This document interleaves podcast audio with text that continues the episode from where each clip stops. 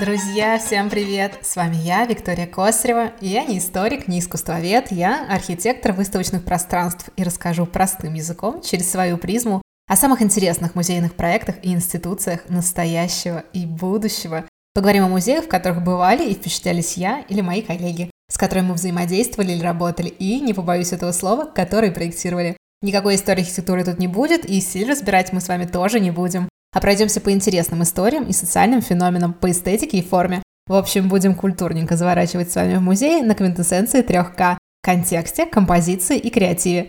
И помните, что в любом музее вы есть самый главный экспонат.